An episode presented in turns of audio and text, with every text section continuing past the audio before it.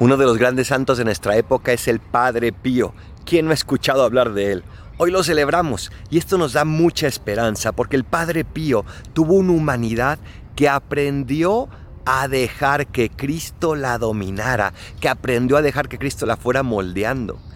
Tu humanidad y la mía no son fáciles, tenemos muchos defectos, como los tuvo Pío, pero gracias a Dios se volvió San Padre Pío, porque se dejó moldear por Cristo.